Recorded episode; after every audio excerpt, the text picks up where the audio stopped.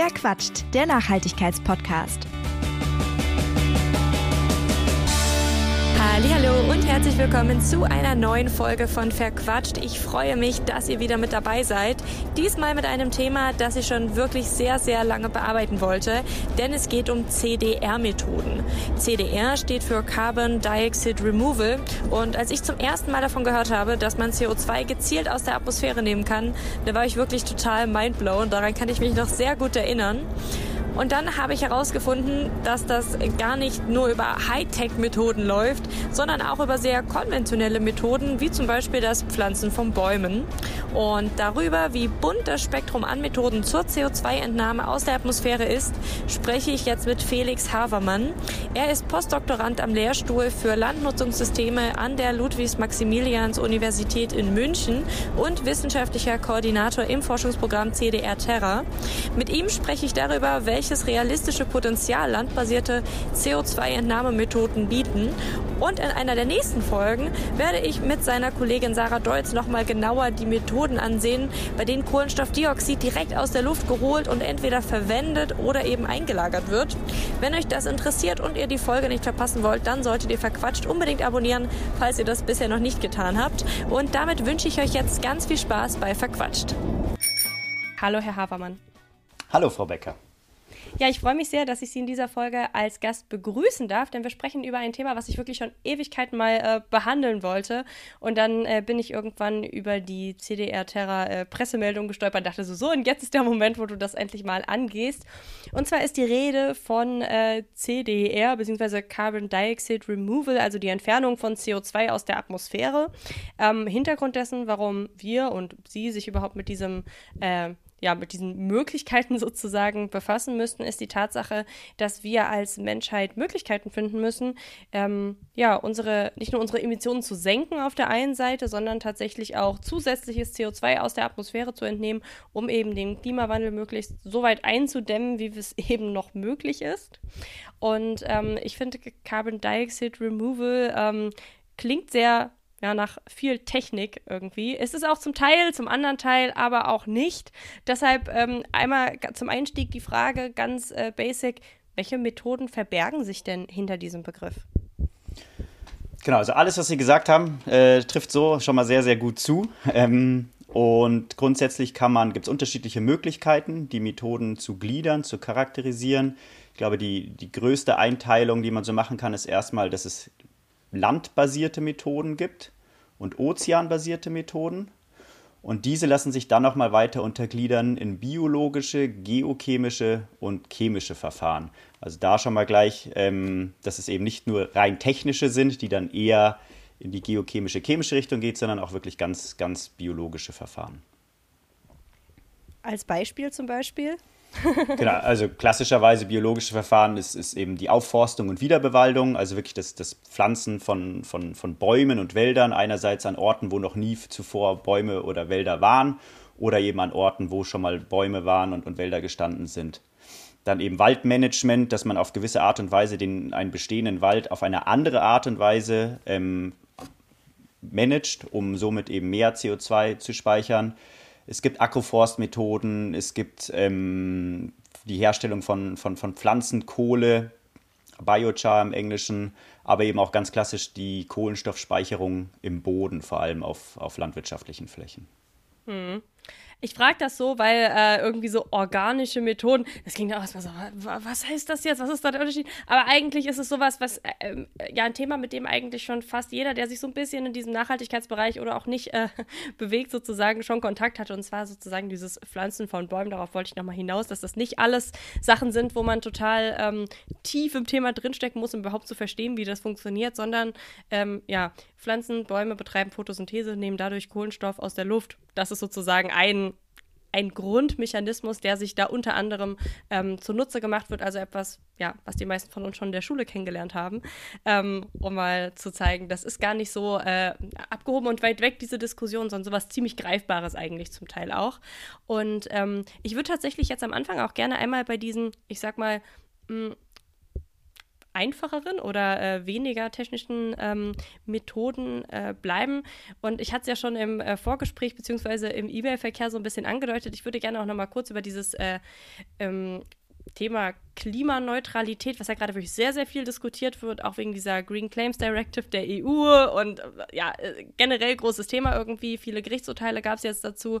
Und ähm, jetzt zählen diese, ich sag mal, Baumpflanzprojekte im weitesten Sinne eben auch zu diesen äh, CDR-Methoden. Ähm, wie sehen Sie das denn oder wie blickt da sozusagen die Wissenschaft drauf ähm, auf diese Frage, ob man dadurch wirklich sozusagen eine Klimaneutralität bescheinigen kann? Sie haben ja schon angedeutet, dass das nicht so einfach zu sagen ist. Genau, also generell, wie gesagt, Pflanzen von Bäumen ist auf jeden Fall eine CDR-Methode. Es kommt halt eben dabei ganz genau darauf an, wie das umgesetzt wird. Also wirklich schon eine, eine, eine sehr komplexe Frage, die Sie da stellen. Dass da wird es sind eben mehrere Sachen dabei. Also grundsätzlich bei Aufforstung und Wiederbewaldung geht es eben darum, dass man die ähm, Gegebenheiten vor Ort genau in Betracht zieht. Also welches, welches Klima ist dort vorherrschend, was macht überhaupt Sinn von dem, von dem Klima her und vielleicht auch von dem zukünftigen Klima, was dort vorherrschen wird, eben Bäume oder Arten, Spezies, äh, Spezien anzupflanzen, die eben da klimaresilient sind und eben auch dafür geeignet sind, aber welcher, welche, welche Baumarten sind für diesen Standort, für diesen Boden, für die Wasserverfügbarkeit irgendwie überhaupt ähm, sinnvoll? Das sind erstmal ganz grundsätzliche Fragen, die man sich stellen muss. Dann ist eben die, was Sie gemeint haben, diese Kritik, die, die aufgekommen ist an, an Baumpflanzprojekten, wie gesagt, grundsätzlich immer, immer positiv, aber da geht es dann eben ins Detail quasi, wie, ähm, wie genau wird, wird diese Methode dann im Anschluss beobachtet und wie genau wurde diese Methode durchgeführt. Es gibt zum Teil Probleme, die auftreten, die nennen sich dann, dass diese Additionalität, diese Zusätzlichkeit nicht gegeben wurde. Also beispielsweise gab es vielleicht schon einen Wald vorher, dem man dann sagt, okay, wir haben jetzt hier einen Wald und der nimmt CO2 auf und das nehmen wir jetzt als, als CDR-Verfahren. Das sind natürlich extrem krasse Beispiele. Oder auch Initiativen, die einfach schon von, von langer Zeit geplant sind, die auch schon vielleicht im Entstehen sind und die dann ähm, eben als Methode, als Zusätzlichkeit verkauft werden, diese aber gar nicht sind. Ein bisschen größeres Problem ist das, ähm, ist das Beobachten. Also einerseits, wie viel CO2 nimmt jetzt ein, ein neu gepflanzter Wald, der jetzt wirklich additional dazukommt, also wirklich ein, ein CO2-Entnahmeverfahren ist mit langfristiger Speicherung oder mit Speicherung erstmal generell, wie viel CO2 nimmt dieses, dieses Projekt, dieses Aufforstung und Wiederbewaldung-Projekt tatsächlich auf das muss man einerseits eben beobachten, man muss es äh, berichten und es muss irgendwie unabhängig auch nochmal ähm, überprüft werden. Das nennt man im Englischen Monitoring, Reporting and Verification, MRV. Und das ist eben ein großes Thema, das jetzt besprochen wird. Wie, wie kann MRV geleistet werden, auch bei anderen CDR-Methoden. Ähm, und das ist eben bei weitem, noch bei weitem noch nicht wirklich etabliert. Und da ist eben also ein klassisches Beispiel, was da, was ja die Problematik ist. Wir haben ein, ein, ein Projekt, da werden Bäume gepflanzt, man kann ungefähr bestimmen, da wird so und so viel CO2 wirklich gespeichert. Aber was macht man mit diesen Zertifikaten, ähm, wenn, dieser wenn dieser Baum oder, oder diese Wälder in irgendeinen Hitze- oder Trockenstress kommen und eben gegebenenfalls CO2 wieder abgeben oder eben tatsächlich auch die, die Wälder oder die Bäume sterben, also durch, durch ähm, Befall von Schädlingen oder auch durch Brand. Was macht man mit diesen ganzen Carbon Credits, die man schon vergeben hat und, und irgendwelche Projekte, die sich dann klimaneutral die das Label klimaneutral bekommen haben. Und das sind eben Fragen, die, die bei weitem noch nicht beantwortet sind und um die man sich auf jeden Fall kümmern muss. In letzter Zeit wird zumindest in meiner Blase immer als Alternative äh, die, die Pflanzenkohle sozusagen gehandelt. Sind diese Projekte da besser geeignet, weil es einfach nachvollziehbarer ist und sozusagen, weil man es besser steuern kann? Weil die Pflanzenkohle, die wird ja nicht einfach so eingehen, sage ich jetzt mal. Genau, also Pflanzenkohle ist, ist schon mal ein, ein Material, das wird ja über Pyrolyse hergestellt, also quasi eine Verbrennung ohne, ohne, ohne Sauerstoff dabei, was, was CO2 sehr lange als Kohlenstoff eben speichern kann. Was man aber jetzt auf jeden Fall nicht tun darf, ist Projekte gegeneinander ausspielen oder sagen, das eine ist besser als das andere aufgrund vielleicht der, der Dauerhaftigkeit der Speicherung, sondern es sind sehr, sehr viele unterschiedliche Aspekte, die bei äh, der Anwendung unterschiedlicher CDR-Verfahren beachtet werden müssen. Also einerseits nicht nur, ähm, wie viel CDR-Potenzial, wie viel Entnahmepotenzial habe ich und wie ist das technologisch umsetzbar, sondern natürlich auch, welche Ressourcen brauche ich dafür, wie ist die Infrastruktur ähm, die bestehende, die schon da ist, aber natürlich auch, welche anderen Einflüsse auf die Umwelt habe ich.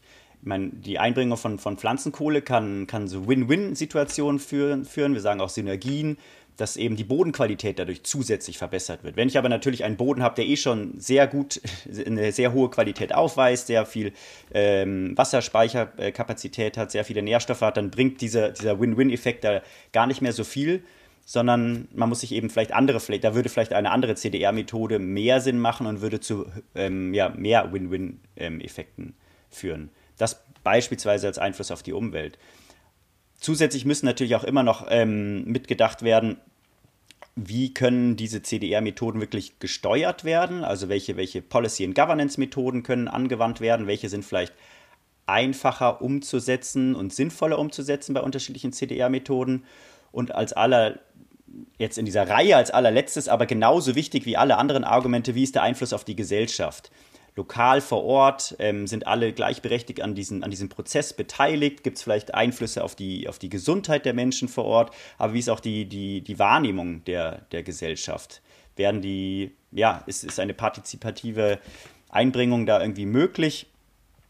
Und, und wird nicht den, den, den Menschen vor Ort irgendwas wirklich hingesetzt, mit dem sie einfach nicht einverstanden sind. Und wenn das der Fall ist, dann, dann haben diese Projekte einfach keine Zukunft. Okay, das heißt, wir können auf jeden Fall mitnehmen, es ist nicht so leicht, ähm, da überhaupt sozusagen zu einer Einschätzung von einem einzelnen oder von, einem, von dieser Gesamtheit an Methoden zu kommen, sondern man muss sich eigentlich jedes Projekt angucken und dann wirklich sich ganz gezielt anschauen, wie durchdacht ist das, wie wird das ähm, überwacht, gemonitort und ähm, dann kann man eigentlich erst eine richtige Abschätzung treffen. Ergibt das Sinn? Ergibt das nicht so viel Sinn? Genau so, ja als Laie natürlich eine sehr große Herausforderung. Na, auf jeden Fall. Nicht nur, nicht nur als Laie eine große Herausforderung, auch für die, für die Forschung, für die Wissenschaft eine große Herausforderung. Und deswegen arbeiten wir zum Beispiel halt hoch interdisziplinär an dem, an dem Projekt. Also das heißt, da sind jetzt nicht nur Naturwissenschaftler, Ingenieure dabei, sondern eben auch Geisteswissenschaftler, also Politikwissenschaftler, äh, Soziologen, aber auch ähm, philosophische und ethische Fragestellungen müssen dabei mitgedacht werden ich, ja, ich finde, es ist ein wirklich sehr, sehr äh, interessantes Thema, weil ja auch so über dieses ganze Potenzial, was dahinter steckt, irgendwie viel diskutiert wird. Irgendwie die einen sagen, ah, das wird irgendwie so die Welt retten. Ähm, äh, die anderen, die lehnen dieses komplett, äh, komplette Konzept Klimaneutralität ab haben wir ja natürlich die Situation, es ist politisches Ziel irgendwie, ne? Also du kannst es nicht streichen aus dem, äh, aus dem ganzen Diskurs. Es ist, ist irgendwie nicht, nicht praxisnah. Ähm, wie, wie sehen Sie das denn in diesem Forschungsprojekt? Wie sieht das Potenzial dieser, also dieser Gesamtheit an Methoden aus, um eben wirklich dann den ja, Klimawandel zu stoppen? Wahrscheinlich nicht. Vielleicht zu verlangsamen. Genau, also grundsätzlich, also ich als Naturwissenschaftler äh, sehe natürlich einerseits die, die, die Dringlichkeit, eben im Zusammenhang natürlich mit, mit, mit Gesellschaftswissenschaftlern und interdisziplinärer Arbeit, die absolute Dringlichkeit, ähm, die, den, den, Klimawandel einzuschränken, eben den, den, anthropogenen Anteil dort so klein wie möglich zu halten, am besten Fall eben keinen äh, ein Einfluss. Aber wie Sie auch gesagt haben, haben wir die politischen Ziele ja sowieso schon gesetzt. Also es ist ja nicht nur aus der Forschung heraus, dass wir das irgendwie unterstützen und wollen, sondern dass, dass die Politik da ja auch eben ganz klare Regelungen getroffen hat und, und, und Ziele gesetzt hat, eben wie zum Beispiel diesem 1,5 bis 2 Grad Zielen im Paris-Abkommen. Und ähm, genau, inwiefern kann da jetzt eben CDR dazu beitragen? Also man kann mal sagen, wie ist, momentan der Stand der, der Situation. Global, global emittieren wir ungefähr 40 Gigatonnen CO2 pro Jahr momentan. Und es werden momentan auch schon CDR-Methoden angewandt. Man sagt dazu beispielsweise, es gibt einen Bericht, der State of CDR Report, der sagt, konventionelle Methoden, eben hauptsächlich Aufforstung und Wiederbewaldung und eben auch die Speicherung in Böden. Ähm, dort werden zwei Gigatonnen CO2 pro Jahr eingespeichert, also 40 versus 2. Die Idee ist natürlich, dass man, dass jetzt diese, dass unterschiedliche Methoden unterschiedlich hochskaliert werden, auch auf globaler Ebene, dass man versucht, da Anreize zu schaffen, aber mit dieser Komplexität, die ich ja eben schon ein bisschen angebracht habe, ist es nicht ganz so einfach. Und man könnte davon ausgehen, dass es global irgendwie möglich ist, von diesen zwei Gigatonnen CO2 pro Jahr vielleicht auf fünf, im aller, aller extremsten Fall vielleicht auf zehn Gigatonnen CO2 pro Jahr zu kommen. Das ist was, was, was ein Bericht, ein, ein großer Bericht, der, der eben sich aus vielen anderen Berichten speist, ähm, hervorgebracht hat. Der wird auch, auch jedes Jahr ähm, geupdatet. Aber das sind so grob die Zahlen, mit denen man die man sich momentan vorstellt. Das heißt, was, ist, was muss getan werden, um global treibhausgasneutral zu werden, ist an aller, allererster Stelle einfach eine drastische ähm, Emissionsreduktion. Und das ist immer das, was, was, was wir als, als Forschende an dem Thema CDR sagen. Das aller, allerwichtigste ist als erste Maßnahme die drastische Emissionsreduktion um 80 bis 90 Prozent von den derzeitigen Emissionen. Und erst dann kann wirklich, ähm, können CDR-Methoden angewandt werden, können sie wirklich wirksam werden, um zu einer Treibhausgasneutralität zu führen ähm, und im besten Fall sogar vielleicht auch ähm, CO, also netto CO2 negativ. Hm. Also wenn wir jetzt gerade bei zwei Tonnen sind und das Ziel so vielleicht, man könnte auf die zehn Tonnen kommen, dann hat man immer noch einen relativ weiten Weg zu gehen und ähm, dafür kommen jetzt eben nicht nur die konventionellen Methoden zum Einsatz, sondern auch neuere Methoden. Das hat sich ja schon so ein bisschen ergeben aus dem Gespräch und ähm, da würde ich gerne mit Ihnen noch mal kurz über ein paar sprechen. Ähm, vielleicht starten wir mit Direct Air Capture. Dazu wird es noch eine separate Folge verquatscht geben, ein Deep Dive sozusagen, aber ähm, wir können das hier schon mal so ein bisschen anreißen, glaube ich, weil das auch ein äh, cooler Teaser Teaser sein kann, sich die andere Folge auf jeden Fall auch anzuhören. Ähm, können Sie vielleicht einmal ganz kurz erzählen, was bedeutet das? Genau, also diese, gibt es ja die Abkürzung, die nennt sich DAC, DAC oder ähm, DAX, DACCS, heißt eben Direct Air Capture oder Direct Air Carbon Capture and Storage. Und da geht es eben darum, dass eben ein, ein hochtechnisches, ein chemisches Verfahren, wo tatsächlich äh, technisch, technische Anlagen installiert werden, die, die die Umgebungslift ansaugen und dort, also wirklich ganz vereinfacht gesagt, Sie haben ja gemeint, ähm, das ist, wird, noch, wird noch ein Podcast dazu geben, deswegen wird die, wird die Kollegin da sicherlich mehr Details dazu sagen, ähm, wird eben die Luft angesaugt, das CO2 wird darin rausgefiltert und dann wird die Luft wieder abgegeben. Und dieses ähm, herausgefilterte CO2 muss man dann irgendwie schauen, wie man das von dem Material dann wieder trennt, in dem das gefiltert wurde. Und dann ist die Frage, was man dann mit diesem, mit diesem CO2 eben macht. Also das ist ja quasi der erste Teil. Das heißt, dieses, dieses CO2 wird der Atmosphäre entnommen, aber was muss dann gemacht werden? Und klassisches Beispiel, deswegen heißt es eben DAX, CCS, Carbon Capture and Storage, dass man versucht, dieses CO2 einerseits gasförmig oder eben auch flüssig in langfristige geologische Speicher überzuführen, um es dann eben ähm, ja, so lange wie möglich zu speichern.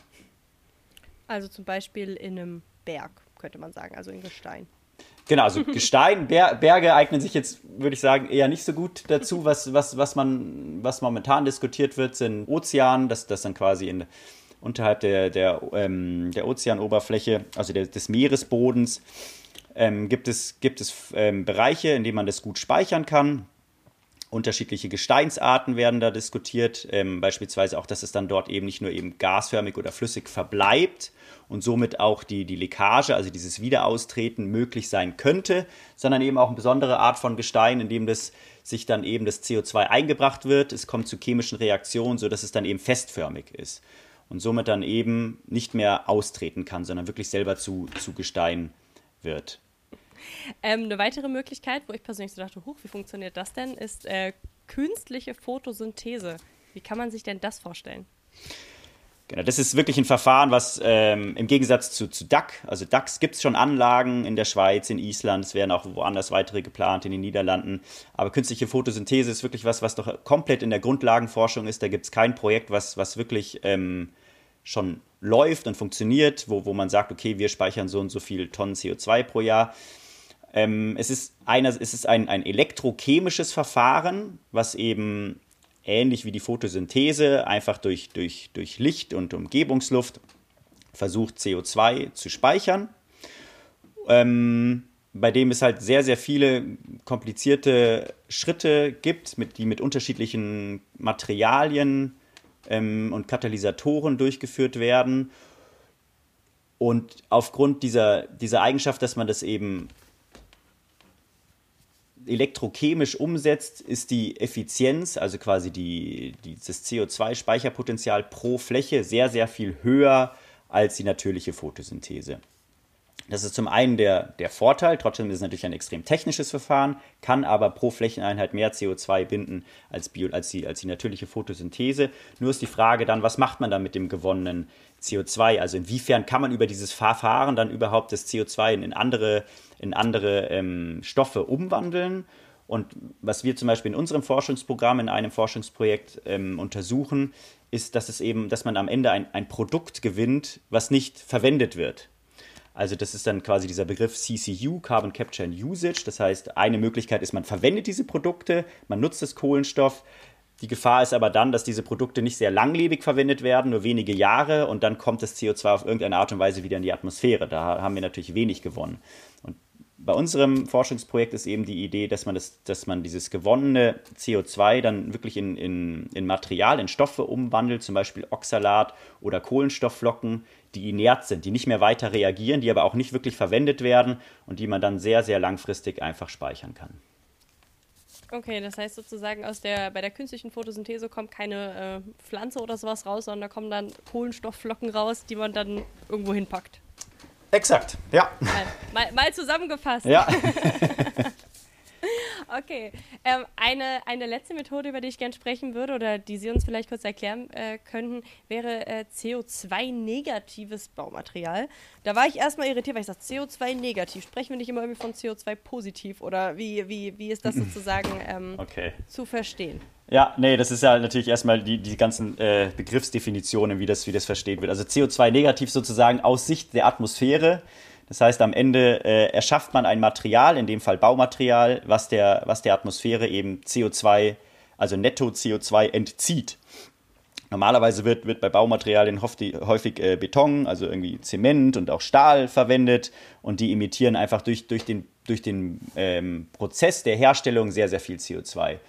CO2-negatives Baumaterial ist die Idee, man verwendet unterschiedliche Materialien, unterschiedliche Konzepte, Methoden, kombiniert die miteinander, so dass am Ende man etwas erschafft, eben beispielsweise eine, eine Hauswand, das ist eben ein, ein Forschungsprojekt, was wir eben auch haben, und, und, die, und diese Hauswand ist am Ende CO2-negativ. Wie, wie kann das passieren? Ähm, wir arbeiten da eben an, an einem Verbund aus, aus, aus Kohlenstoff ähm, und Gestein. Das nennt sich dann Carbon Fiber Stone. Diese hat eben ganz viele besondere Eigenschaften. Und ähm, dieses, dieses, dieses Kohlenstoff, also Carbon, kann beispielsweise aus Algenöl gewonnen werden. Also dadurch hat man schon mal einen im besten Fall oder hat man einen, ja, im besten Fall eigentlich einen, einen CO2-neutralen ähm, ähm, Verbund. Man verwendet dann besonderes Gestein, was man mit diesem Carbon verbindet. Und da bei diesem, wenn man dieses Gestein herstellt, ähm, entsteht auch Gesteinspulver. Und das ist eine, eine, eine klassische CDR-Methode, Enhanced Rock Weathering nennt man das, ERW, oder auch eben beschleunigte Gesteinsverwitterung. Und dieses, dieses Gesteinsmehl kann dann wieder auf Flächen aufgebracht werden und kann da, dabei eben auch nochmal ähm, CO2 aufnehmen. Und durch diese beiden Prozesse hat, kann man dann unter besonderen Umständen wirklich ein CO2-negatives Baumaterial herstellen. Wenn man dann noch zusätzlich beispielsweise als Dämmmaterial bestimmte Biokohle, Pflanzenkohle, also Biokohle ist immer der falsche Begriff, Biochar, im Deutschen sagt man dazu Pflanzenkohle. Wenn man beispielsweise als Dämmmaterial dann noch Pflanzenkohle verwendet, was ja auch eine CDR-Methode ist, dann kann man diese, diese CO2-Negativität noch steigern. Und wo steht man da sozusagen heute in der Entwicklung? Also äh, gibt es das Baumaterial jetzt schon richtig am Markt und äh, kann sich das auch ich sag mal, der Durchschnittsmensch leisten oder ist das so ein Ding äh, der Unmöglichkeit, sage ich mal, weil da noch so viel Technik und äh, Innovation drin steckt? Genau, also das ist, das ist auf jeden Fall ein, ein Forschungsprojekt, ähm, was aber schon, also diese Häuserwände gibt es schon.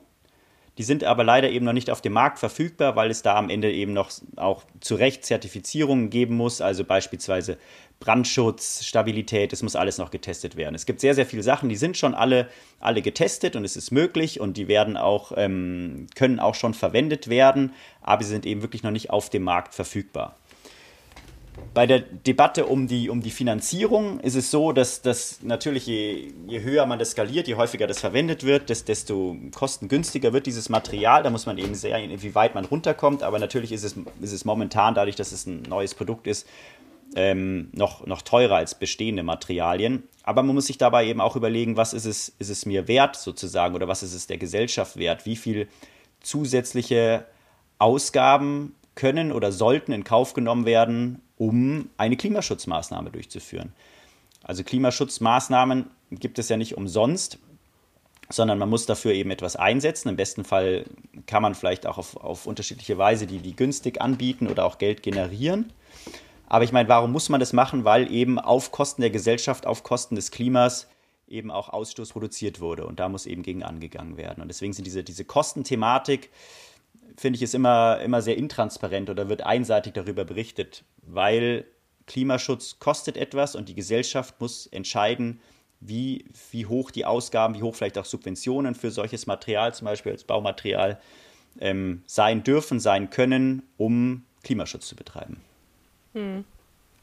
Wobei es natürlich ähm, da auch Unterschiede gibt. Ne? Günstig heißt, heißt ja nicht zwangsweise oder bezahlbar heißt nicht zwangsweise, ich muss es im Discounter kriegen. Also so habe ich das jetzt nicht verstanden, sondern mehr so, kann sich jemand, der sagt, ich möchte mein Haus, keine Ahnung, ich habe dafür eine halbe Million zur Verfügung, kann ich mir das damit leisten, so nach dem Motto. Ne? Und deshalb hat man ja schon echt einen guten Betrag auch in die Hand genommen, würde ich jetzt sagen.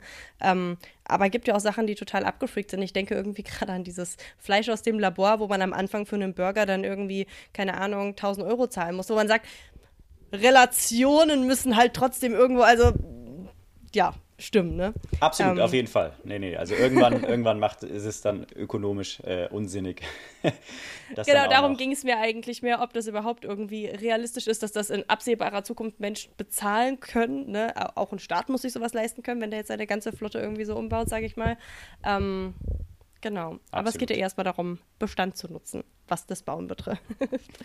ähm, Jetzt haben wir über ganz, ganz viele unterschiedliche Methoden gesprochen, die auch offensichtlich noch sehr unterschiedliche Potenziale haben, äh, höre ich raus. Also die an sehr, sehr unterschiedlichen ähm, Punkten sozusagen stehen, ihrer Entwicklung auch und ihres Einsatzes.